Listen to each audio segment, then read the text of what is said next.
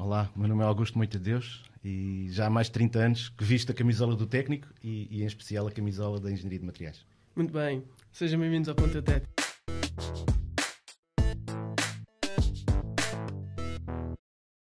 Bom, sejam bem-vindos ao Ponto Tético, o único podcast em que Brita não é uma marca para filtros de água. Gostaste desta, Afonso? Ah, gostei. Esta foi muito melhor do que as outras. Foi, bom.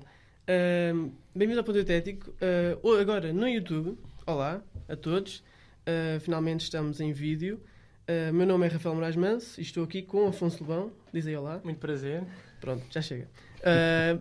Não, hoje neste episódio temos com muito gosto o professor Augusto Moita Deus professor auxiliar do Departamento de Engenharia Mecânica, pertence ao CEFEMA, Centro de Física e Engenharia de Materiais Avançados, e é co-coordenador da licenciatura de Engenharia de Materiais aqui no Técnico, tal como a professora Amélia uh, falou no, no, último episódio. Exatamente, ela é a coordenadora, eu sou o co-coordenador. Então, eu, como eu disse há pouco, uh, já há mais de 30 anos que eu vesti a camisola do técnico, mas eu originalmente não me formei no técnico. Eu formei-me na Faculdade de Ciências, em Física, e, e, depois vim para cá, vim para cá para, para, hum, como assistente para o Departamento de Engenharia de Materiais, que na altura existia, como sabem, não é? Pois. Já houve um Departamento de Engenharia de Materiais. Já, já ouvi aqui... falar que havia assim uma coisa assim. De... Exato, noutros tempos. Exato. Noutros tempos, noutros tempos. Aliás, na altura, de salvo erro, era mesmo ainda Departamento de Engenharia Metalúrgica de Materiais. E, portanto, e depois é que terá mudado para o nome de Engenharia mais curto, de Engenharia de Materiais.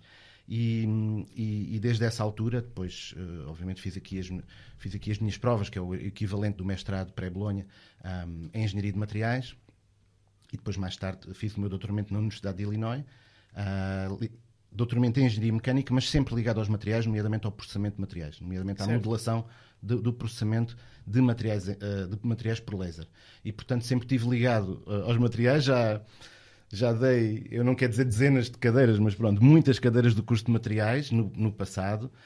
Um, por várias circunstâncias agora tenho, tenho lecionado mais noutros cursos, nomeadamente no curso de Engenharia Mecânica, no curso de Engenharia Industrial, Engenharia Aeroespacial, mas sempre ligado aos materiais, portanto, cadeiras de Ciência de Materiais, Materiais de Engenharia, portanto... Um, Sendo, sendo, que, de facto, no, no, curso de materiais dou apenas a cadeira de modelação e engenharia de materiais, que é no mestrado. E, portanto, isto para dizer que a minha apetência em termos de, enfim, em termos letivos e de, de investigação, vai muito para a, para a área genérica dos materiais, mas depois numa, numa, numa vertente mais focada tem a ver com os métodos numéricos. Métodos numéricos, métodos, computacionais, não métodos é? computacionais, exatamente. Tenho, tenho, tentado, e não só nessa cadeira, como eu digo, que é a modelação em engenharia de materiais, um, mas, mas de facto também interessa-me bastante e tenho acompanhado aqui no curso e tenho visto essa, digamos, essa necessidade da implementação dos, desses métodos. A minha, a minha colega professora Amélia Almeida falou muito na, enfim, na, na, preocupação que existe de reforçar os meios laboratoriais e experimentais.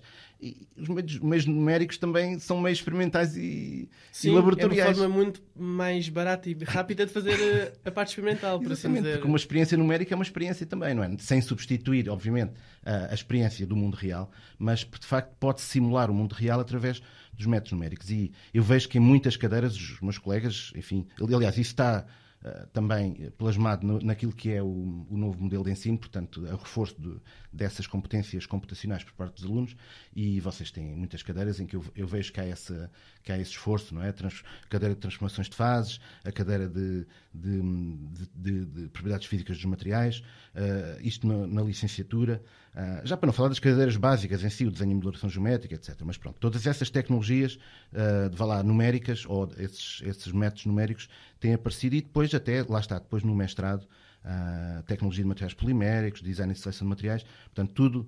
Isto, isto eu estou a dizer isto para as pessoas que, que pronto, que frequentam aqui o curso, estão que estão a ouvir, sim, sim, sim, e claro. inclusive os alunos que estão na licenciatura para, para, para reforçar, digamos, a importância desses métodos, porque depois, em termos daquilo que é a empregabilidade, digamos, tudo isso são itens que, em termos de currículo, são muito valiosos no mundo, no mundo lá fora. Sim, e como o professor estava a dizer, Quer dizer, agora, antes de fazer a parte laboratorial mesmo, no, na indústria, ou a experiência, por assim dizer, há sempre primeiro a parte uh, matemática. Do computador, é a parte computacional. A, computacional, nunca se faz, já não se bate, com, já não se faz um, um, um acidente de carro ah, okay. sem fazer primeiro a modelação desse acidente e depois testar realmente. É? Exatamente. Aquela história do trial and error, é? digamos, estar, estar a, a fazer experiência já cega para ver o que funciona e o que não funciona, é uma metodologia, eu diria que até muito, muito ultrapassada. Portanto, hoje em dia, de facto, as, as, as empresas e os laboratórios de investigação têm equipas multidisciplinares e uma das equipas que, de facto, é forte e para a qual existe,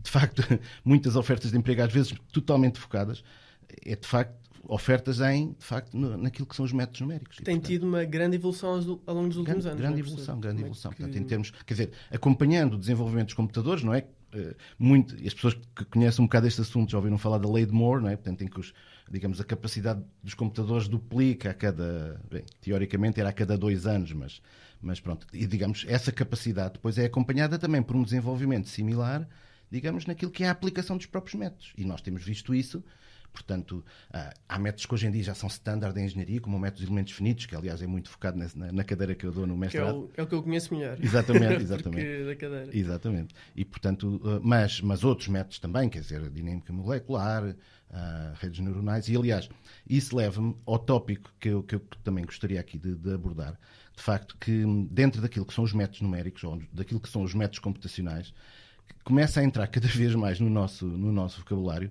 aquilo que é a famosa inteligência artificial, digamos assim. Exatamente. assim. Aquilo que agora podemos dizer que está mesmo na berra, não é? Tudo o que são as, as, ferramentas novas, o chat GPT e outras ferramentas que vieram aqui para revolucionar, digamos, bom, para revolucionar a tecnologia até o, o, nosso modo de vida. Há quem pense que isto é uma revolução mesmo societal. Pronto, e, e de facto é um tema que eu também pronto, sim, trago é, aqui um bocado para, para É um para tema que estamos, convidámos o professor para falar desse tema, sim, porque já que tem tanta perícia com métodos numéricos e isso, antes, antes de entrar diretamente, o que é, a pessoa quer explicar o que é que é a inteligência artificial? Muito bem. Uh... Então eu tenho aqui, pronto, vou ler aqui um texto, vou ler um texto que, que, que, que foi aqui preparado e que diz assim: Inteligência artificial é a capacidade de uma máquina reproduzir competências semelhantes às humanas, como o raciocínio, a aprendizagem, o planeamento e a criatividade.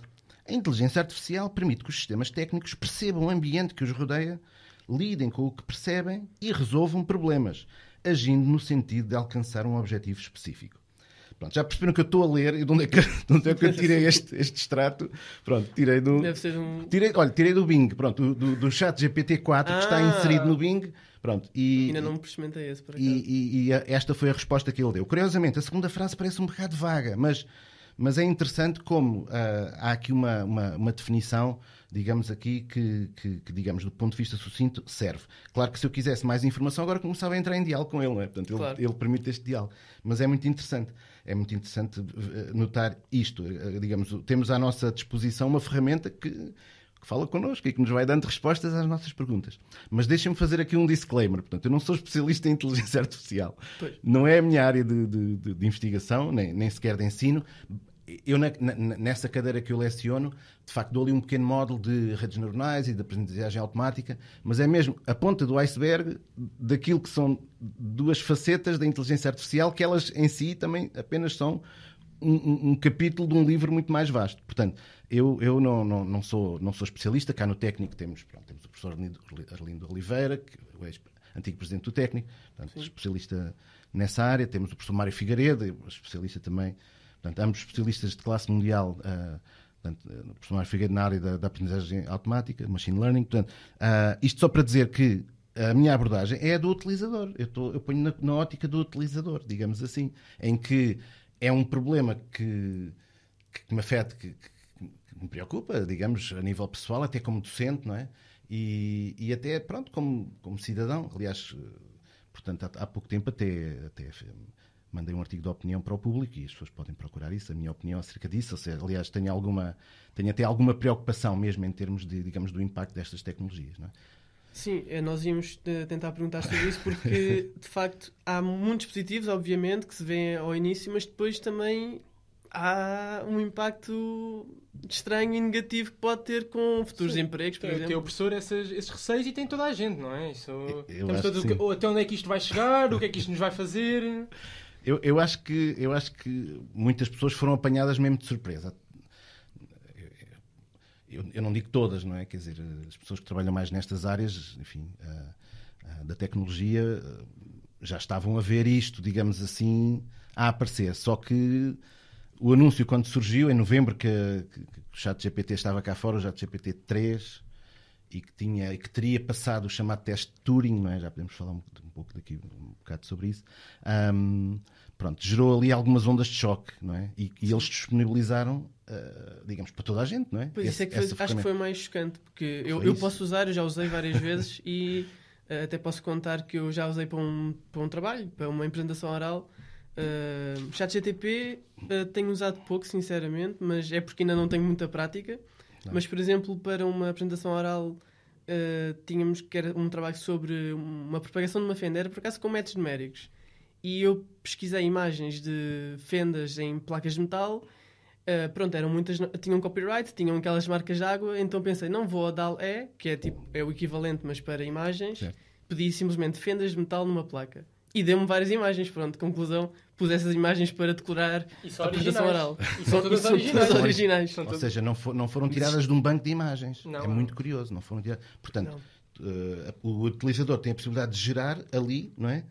Através, pronto, de facto, depois há, há um algoritmo qualquer que está a gerar, de facto, aqueles pixels, não é? Aqueles pixels, mas, mas não, é, não, é, não é retirado de, do Google Images, por exemplo. Sim, sim, completamente original, não tive de citar ninguém. Pois, mas isto, isso vai agora trazer outro problema, que é depois o que é a arte, mas pronto, isso é outra história. Pois, não é, já isso não é... é... Mas é o que é a arte, onde é que isto... arte engenharia. O que é a criatividade, não é? O que é, o que é a literatura, não é? Aliás, esta discussão que estamos aqui a ter, em termos de engenharia, eu penso que Uh, eu penso que estamos bem salvaguardados, não é? Porque o engenheiro tem que saber fazer, não é? Claro. Portanto, não é só uma questão de texto, não é?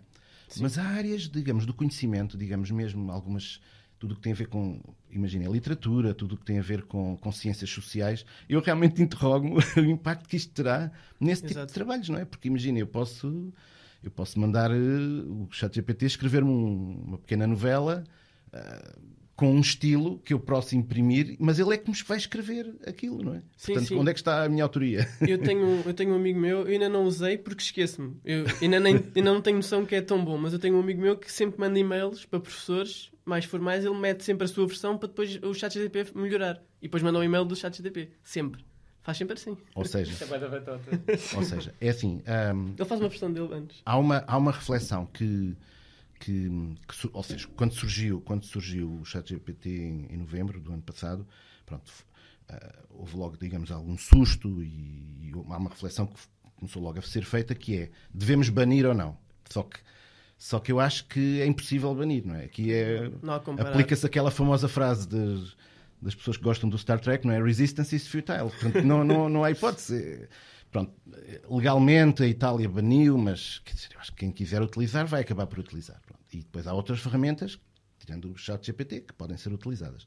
Isto só para dizer que uh, temos, temos que fazer aqui uma reflexão, mesmo como sociedade e em particular como universidade, uh, como é que vamos usar estes, estas ferramentas, porque de facto um, elas permitem gerar texto vamos lá ver, original, não é? Que vai buscar algumas fontes. Portanto, tudo o que é aquelas, aqueles capítulos de introdução de uma tese, não é? Digamos, o estado da arte, um, aquilo que é essa, a revisão mais... bibliográfica. Portanto, portanto o, que é, o, o, que é, o que é que vai acontecer, não é? Uh, vamos desvalorizar isso? Por um lado, não. Aliás, a, a, o, o, o, software produz um texto, mas depois tem que ser, de alguma maneira, interiorizado pelo aluno. O aluno tem para ser autor, depois tem que, se calhar, ver, tirar, e corrigir. rever, corrigir, pois, especialmente corrigir, porque o, uh, especialmente agora esta, esta nova esta versão 3, a 4 eu não tenho acesso, não, não, não, usei, mas a 3 diz com toda a confiança coisas completamente erradas. Mesmo, mesmo quer dizer, a 4 está muito melhorada, mas, mas continua Sim, a ter muitos, muitos erros. erros tem, tem, muitos tem erros. erros. Portanto, será, do, será, digamos, aquilo uh, um dos objetivos do utilizador, uh, pronto, corrigir esses erros. Mas é mais do que isso, não é? O utilizador tem que tem que fazer o texto, digamos, uh, tem que torná-lo da sua autoria. E torná-lo da sua autoria é editá-lo, não é? É in, inserir as suas próprias ideias. Portanto, isto é algo que, que contudo, eu acho que ninguém está preparado para isso. Ninguém foi treinado com esta ferramenta. Certo. Quer dizer, Uh, os miúdos agora que estão na, na escola primária e, e, e, secundária, se calhar, pronto, talvez fosse interessante começar a treiná-los já nestas ferramentas para eles saberem como é que eles vão incorporar. Eles já têm, eles já, muitos já, deles já usam isto já. como se fosse eles é normal. um livro ou outra coisa. É normal, é normal. É Começa a entrar na normalidade. Não? Agora, nós, nós aqui, pronto, vocês que estão aqui no técnico, os alunos que, que estão cá e, e, os alunos universitários, pronto, no fundo têm, têm que tentar, isto é a minha opinião muito pessoal, não é como co-coordenador, é mesmo como como cidadão e como, e como professor, eu, eu tenho que haver um acordo com os docentes no sentido de perceber, enfim, quais são as ferramentas que, que estão, digamos assim, autorizadas, digamos, para, para mudar da cadeira, não é? Para não haver surpresas, não é? Eu, pessoalmente, sou a favor da utilização das ferramentas que estão à nossa disposição. Uh, e, e, portanto, isso, de alguma maneira, depois liberta isso liberta os, os alunos para as tarefas mais criativas. Porque, de facto, vamos imaginar que para fazer uma introdução hum, teórica, de facto, se antigamente era preciso irmos às bibliotecas, digamos, Uh, mesmo literalmente tínhamos que ir às bibliotecas, tínhamos que tirar fotocópias, pronto, passávamos um dia inteiro em fazer isso. Depois com, com, com, com os PDFs e com os acessos online, esse dia reduziu-se se calhar a uma manhã. Agora, se calhar, essa manhã pode-se reduzir a meia hora, mas depois, meia hora de recolha. Mas depois, o mesmo trabalho tem que ser feito para triar o material, trabalhá-lo e depois devotar, se calhar, mais tempo à parte criativa, à parte que tem a ver com a, o trabalho que as pessoas fizeram, o trabalho experimental, a discussão dos resultados, a interpretação dos mesmos e, e, e depois a capacidade de explicar aquilo que lá está. Porque se a pessoa apresenta um trabalho feito pelo chat GPT e não sabe o que lá está, é uma grande bronca, digamos assim. Claro. Seria uma grande bronca. Portanto, é esse, todo esse treino, eu acho que ainda ninguém teve. Ainda ninguém pois é, teve. é, acabou de sair. Eu, eu de sair. não sei se, se, é válido fazer esta comparação, mas quando apareceu a internet também havia muito perigo, não é? Dizia, pessoas, claro, dizer que grande perigo que não se vai, já não se vai saber nada e que muita coisa é mentira e que é preciso aprender a usar bem a internet. Exato. Acho que vai ser a mesma coisa agora com, com, com o AI. Completamente, é? completamente. Aliás, uh, mesmo dentro da internet, até a própria presença da famosa Wikipédia às vezes levava a essas dúvidas, não é? Ah, agora vai toda a gente à Wikipédia. Mas, de qualquer maneira, há aqui uma questão que é a, a transformação é muito repentina e simultânea em vários domínios. Portanto, nós vamos estar a ver, de facto, a competição, digamos, um, ah, entre empresas para incorporarem estes, estes, estas ferramentas de inteligência artificial um, e, e, e, nós muitas vezes nem vamos dar por isso. Ou seja, podemos estar a, a telefonar para um call center e, e afinal é um robô que nos está já, há muito, já há muitos assim. pronto, e aquilo, a minha mãe teve um caso desse, mas aquilo, pronto, como ainda não está. A pessoa faz uma pergunta e ele responde uma coisa assim que não tem nada a ver claro, e há ali claro. um desentendimento durante algum claro, tempo. Claro, claro. Mas, mas tudo isso, tudo isso leva-nos a, um, a um cenário em que a, a sociedade vai mudar, digamos, tudo o que é. As empresas vão mudar e, portanto não é só a questão dos alunos saberem usar a ferramenta, é saberem se adaptar a um ecossistema em que esta ferramenta passou a existir. Assim como as pessoas há uns anos atrás tiveram que se adaptar à presença da internet. Mas pode ter muitos aspectos negativos, não é? Uh, pronto, era. Pois. Como o professor disse, em novembro eles lançaram, passado meia dúzia de meses já estão a lançar uma, uma versão ainda melhor e nós não sabemos onde é que isto vai parar, né? Pois não. Eu só gostava de saber a opinião do professor em relação ao que vai. O professor já disse que os engenheiros vão estar, estão mais ou menos assegurados mas com realmente é que nós estamos assegurados? Ou se vamos ser substituídos? Ou o que é que nos vai acontecer? É assim, uh, na, na, naquilo que é a literatura, vá lá, na literatura, nas revistas, etc., nos, nos, nos fóruns online, portanto, surgem aquelas listas top 10 lista de, de, empregos que vão desaparecer. Empregos vão desaparecer. De facto, ainda não vi engenheiros, já vi professores. Mas como, como sou investigador também, portanto, penso que estou por essa via, posso estar salvaguardado. Mas, mas, hum, eu, mas eu, eh, nesse campo, até acho que não vão desaparecer os professores. Eu acho que os professores vão, vão se transformar cada vez mais em tutores. Portanto, em pessoas que acompanham o trabalho prático, o trabalho de campo, o trabalho mesmo real de, de, de, feito pelos alunos. Agora, um, em termos daquilo que é um, a, a, prática da engenharia, portanto, um, uma coisa é certa, portanto, tudo o que é informação, tudo tudo que seja características que dependam meramente da informação vão ficar desatualizadas. Portanto, informação pura e dura. Agora, toda a gente sabe que para fazer, digamos assim, um, uh, para, para trabalhar num, numa plataforma petrolífera, não estou a ver o chat GPT a, a, a, coordenar toda a operação, digamos, de construção e, e toda a operação de, de extração de, de, petróleo e certo. tudo o que seja a manutenção. Portanto, as coisas do mundo real vão continuar a existir e precisamos de engenheiros nesse sentido, não é? Eu estou a dar aqui, dei um exemplo assim mais Sim. radical possível. Pode mas... já, pode já para muita coisa, mas tem de sempre haver aquela pessoa a ir mudar, a fazer manutenção do, da plataforma, dizer, não é? Um engenheiro de materiais que trabalha, no, por exemplo, em controle de qualidade, em, em, quando trabalha em controle de processo ou em design de processo, tem, tem sempre, mesmo em design de processo, ou seja, não, não estou a ver, digamos aqui, um, um, um, robô, digamos, ou digamos um robô, ou seja, um, uma inteligência artificial a, a, substituir completamente, não estou a ver neste momento, a substituir completamente o, o engenheiro nesse, nesse papel. Mas, um, mas o que eu acho é que não podemos enterrar a cabeça na areia, portanto, hoje é tarde demais para os, os, alunos que estão numa escola de engenharia começarem a, pelo menos, a ficarem interessados nessa ferramenta. Não, não somente daquele ponto de vista de deixa cá ver o que trabalho é que isto me vai poupar, mas mais de que, que, que, que, tipo de alavancagem é que esta ferramenta me pode dar no presente e no futuro, para aquilo que eu vou fazer na minha vida profissional. Sim, o do controle de qualidade, esse exemplo, acho que pode ser, pode ser no, no melhor dos casos, não, dos, no pior dos casos, se calhar. O que pode acontecer é que o chat GTP, eu digo sempre chat GTP porque é o que eu uso mais, mas pode, a inteligência artificial pode chegar a a, a, conseguir fazer todo o processo, mas depois há só aquela validação humana a dizer, ok, está bem. Mas, mas só para ter aquela verificação, nem que seja em termos legais. Não, é, que exato, alguém pode... tem que assinar, alguém tem que assinar o projeto, ponto um, exatamente. Uh, agora, a pergunta original, não é? Tinha a ver um bocado com as preocupações. Claro que eu gosto muito de, de, de ir buscar filmes, aliás, na, nesse artigo pro, do público fui buscar uh, alguns filmes. Aliás, há o filme Inteligência Artificial de Spielberg, não é? que, que abordava um bocado já estas questões já há uns anos atrás. Mas há aquele filme também toda a gente conhece, do Wall-E, em que de facto há uma humanidade. Uh, eu peço desculpa pelo spoiler, não é? Mas há uma humanidade que fica, que fica um pouco, digamos, preguiçosa, não é? Porque, digamos, tudo que são robôs e inteligências artificiais tomam conta de tudo o que tem a ver com o dia a dia. E, portanto, essa preocupação. Uh, é, é, de caráter societal e os engenheiros não se podem aliar, dissociar disso. Portanto, é, a minha preocupação vai muito nesse sentido. Dito isto, acho que temos, repito, temos que abraçar, digamos, a tecnologia e, e usá-la. Professor, eh, já sabemos que ele vai, vai fazer desaparecer algumas coisas que conhecemos novas, mas o que, o que é que o professor acha que vai acrescentar sem ser a meia hora de informação, pronto, a recolha, aquela recolha de informação mais facilitada? É assim, o, uh, o acrescentar aqui, uh, eu vou falar de acrescentar uh, não no sentido positivo nem negativo. É que tipo de realidade vamos ter. Isso tem a ver um bocado com com aquilo que anunciei há pouco, que era a história do, do teste de Turing. Não é? Portanto, o, o Alan Turing, uh, uh, perante a questão da possibilidade de existir uma inteligência artificial, ele, ele, ele decidiu.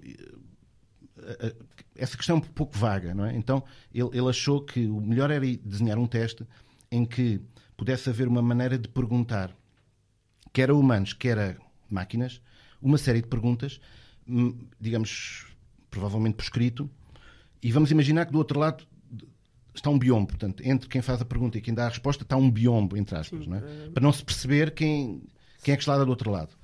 E quem está a fazer as perguntas e quem está a julgar a qualidade das respostas, não é? pode chegar a uma situação em que está a, a, a ler as respostas da máquina achando que aquelas respostas vêm de um ser humano. E, e, e, pode ter um intervalo de confiança muito elevado em dizer: não, não, isto é um ser humano. E afinal era uma máquina. Portanto, então, se isso acontecer, então essa máquina passou o teste de Turing. Eu estou a explicar isto à minha maneira, portanto, os meus colegas peritos em inteligência artificial, se, se faltou aqui algum rigor, que me desculpem, mas a ideia é que. E mandem um comentário para, para o nosso podcast. E mandem, e mandem um comentário para o podcast. Mas isto para dizer o quê? Isto para dizer que vamos chegar em breve a um mundo em que de facto podemos não saber com quem é que estamos a falar. Podemos, digamos, ao telefone, podemos não saber com quem estamos a falar, estamos a ler notícias, não sabemos quem, quem é que as escreveu e, e, estamos a ler um manual técnico e não sabemos também quem é que o escreveu, se foi uma pessoa, se foi um robô, se foi, lá, se foi um, um autómato, ou se foi um misto dos dois. Portanto, esta, este paradigma, é, é, eu acho que vai mudar muito a nossa maneira de interagir com o mundo. Eu acho que é, é um bocado por aí que as coisas vão mudar. Uh, claro que num, numa situação ideal, isto libertaria os, os seres humanos para as, para as tais tarefas mais criativas, não é? Então, muito do trabalho repetitivo era feito pelo, Máquina. pelas máquinas, não é? Quer máquinas físicas, vá lá, robôs mesmo, quer de facto automatismos informáticos que se pudessem, digamos, implementar de forma até às vezes autónoma. Portanto, as pessoas, pois, em vez de trabalhar 8 horas por dia, já, só podiam trabalhar, já poderiam trabalhar apenas 4 e haver rendimento para, a... para as pessoas, não é? Isto seria, digamos, um, uma utopia. Agora, é a nova se é isso que, industrial. Exatamente. Agora, se é isso que vai acontecer, ninguém sabe, não é? É isso que ninguém sabe.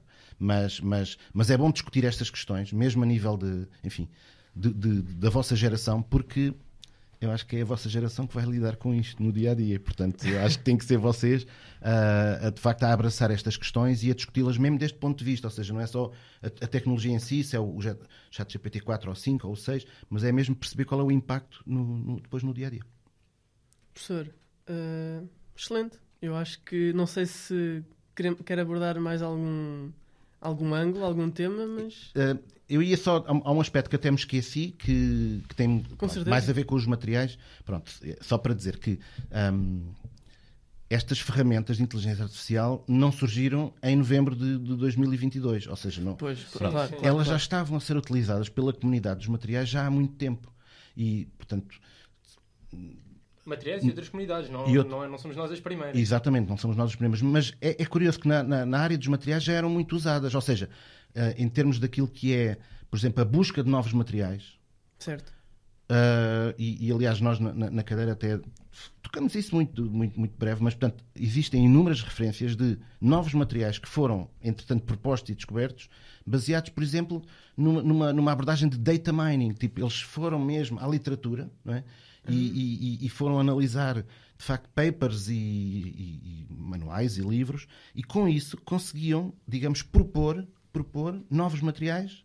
Ou então outro tipo de estudos, portanto, baseado na estrutura dos materiais já conhecidos, mas pronto, como sabem, há muitas propriedades que ainda não foram medidas. Eles conseguiram, por extrapolação, prever a propriedade de materiais que ainda não tinham sido, mas não foram calculados, foram previstos, por, uh, previstos por, por, digamos, por extrapolação numa abordagem de, de, de, de, de redes neuronais e de, e de, e de aprendizagem automática. Portanto, uh, ou seja, no âmbito dos materiais, eu diria nos últimos 10 anos, até se calhar mais ainda nos últimos 5 anos, este, este trabalho já, já vinha. Portanto, não é uma surpresa para as pessoas que trabalham em materiais de base computacional este tipo de ferramentas estarem a existir. E já começam a haver o chat GPT dos materiais. Ou seja, a pessoa escreve no texto o que quer, uma estrutura, e ele fabrica a estrutura, modela a estrutura, quer em termos de modelação geométrica, quer depois mesmo em termos de, de, de daquilo poder ser in, introduzido num programa para, para fazer cálculos isso, naquela estrutura. Isso só prova que nem os engenheiros nem os investigadores estão livres agora disto. Não, não, porque é uma ferramenta. Ele, é uma... Ele, nós não temos de hipótese de bater, porque eles têm muito mais conhecimento do que nós.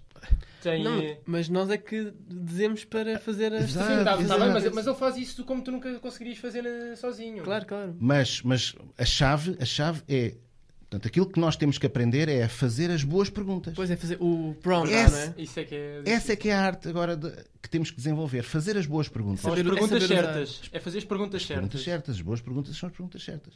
E, portanto, por exemplo, como vós, vocês fizeram as perguntas certas nesta, neste podcast. Acho que fizeram excelentes perguntas. E, e portanto, uh, manter essa, digamos, essa atitude de, pronto, de saber o que... É assim, porque não ah, porquê é que eu estou a dizer isto? A nossa tendência, muitas vezes, é ficar à espera que as coisas apareçam. Uh, mas as pessoas que entram no técnico percebem que o mundo não é assim. E têm esta drive, não é? Que, de querer fazer.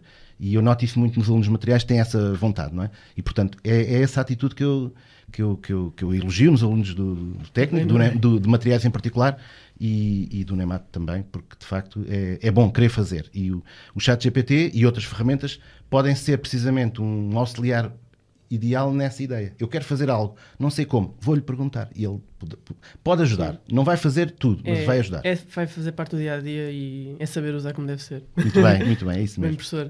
Muito obrigado por ter vindo. Obrigado pelo convite. Uh, foi um prazer. Foi um excelente. Muito foi um prazer termos o cá a explicar-nos sobre este, este tema. E até à próxima. E até, até à próxima. E voltamos a ver-nos no não, não era assim. Como é que é? Estás a ver como não sabe Voltamos fazer? Eventos? Ah, não, não vai. Não sabe, não sabe. Como é que era? Não, não sabe. fica por vão, aqui. Vão ao YouTube ver este, este, este quebra total do Afonso. Por favor, oh, vão ao YouTube. É, então, olha, até o próximo episódio. Tchau. Obrigado. Adeus, Obrigado.